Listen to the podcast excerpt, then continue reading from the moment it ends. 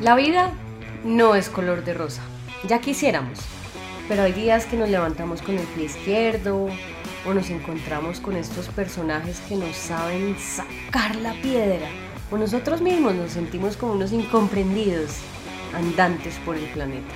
¿Tú qué opinas, mi hoy? Totalmente de acuerdo contigo, mi Billy. Y es que después de tantos tragos amargos nace este podcast y me sabe a miel. Acá queremos invitarlos a quitarnos la venda de los prejuicios y a ser reales. Aceptar lo que nos traiga la vida de una forma relajada, aunque algunos tropiezos en el camino nos sepan a miel. ¿A ustedes no les sabe a miel tanta gente enseñándoles cómo vivir? Bueno, pues a nosotras sí.